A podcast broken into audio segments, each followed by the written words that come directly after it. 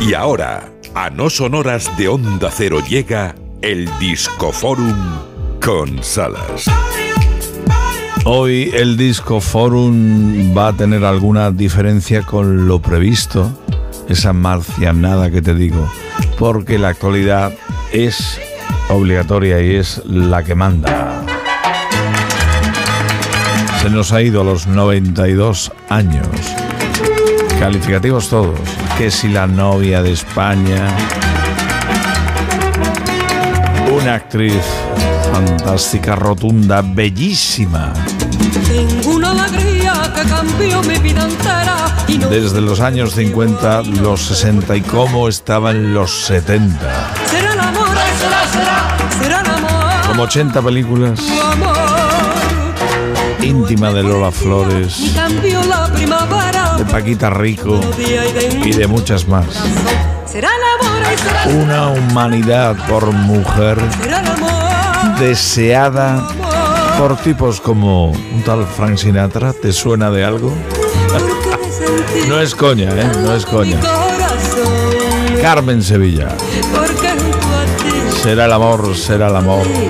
¿Y cómo le cantaba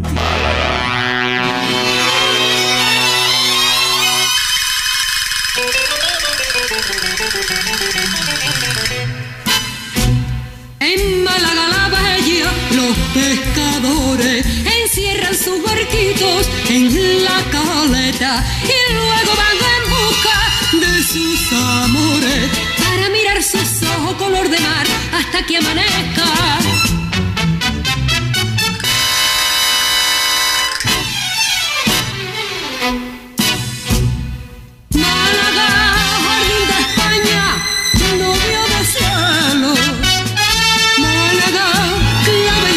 Cantaba bonito, bailaba con arte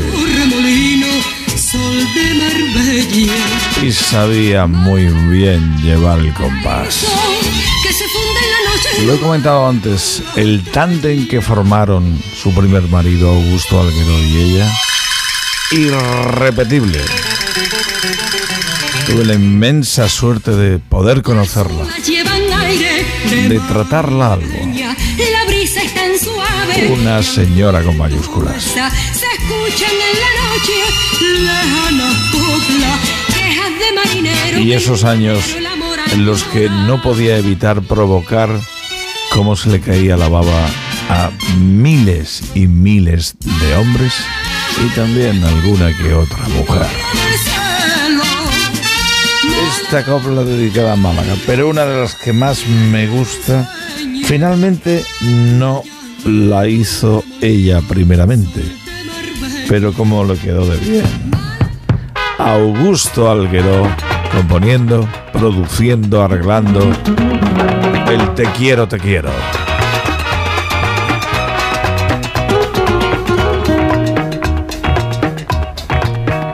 Del por qué te estoy queriendo. No me pidas la razón.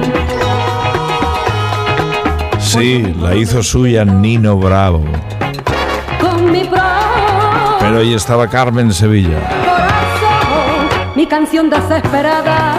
Al llegar la madrugada, te daré la explicación.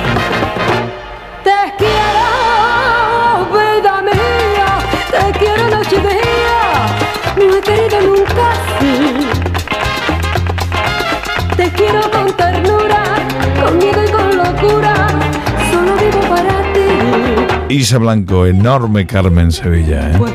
Increíble, ¿eh? qué voz tan bonita y qué mujer tan adorable siempre que la hemos podido ver en Y televisión. bellísima, bellísima, muy atractiva además, muy guapa.